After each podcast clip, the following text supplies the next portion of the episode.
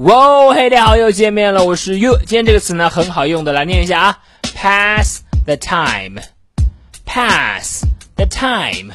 好，这个 pass 可以表示呢传递，但是呢它作为动词也有表示度过的意思，所以呢 pass the time 你可以理解为哎做某件事情啊，只是为了让这个时间呢度过去，它就可以表示打发时间、消磨时光。好，我们来看一下例句的使用，第一句。Taking care of his business is just one way for him to pass the time. 他呀，打理生意只是打发时间的方式之一罢了啊。其实呢，并不是特别在意。Taking care of his business is just one way for him to pass the time. 好，再看第二句。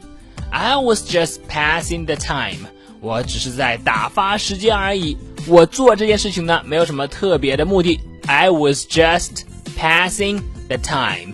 好的，这就是今天的分享了。Pass 可以表示传递，也可以表示呢度过。Pass the time，你可以理解为哎，只是让这个时光度过而已，它就可以表示呢打发时间、消磨时光。你了解了吗？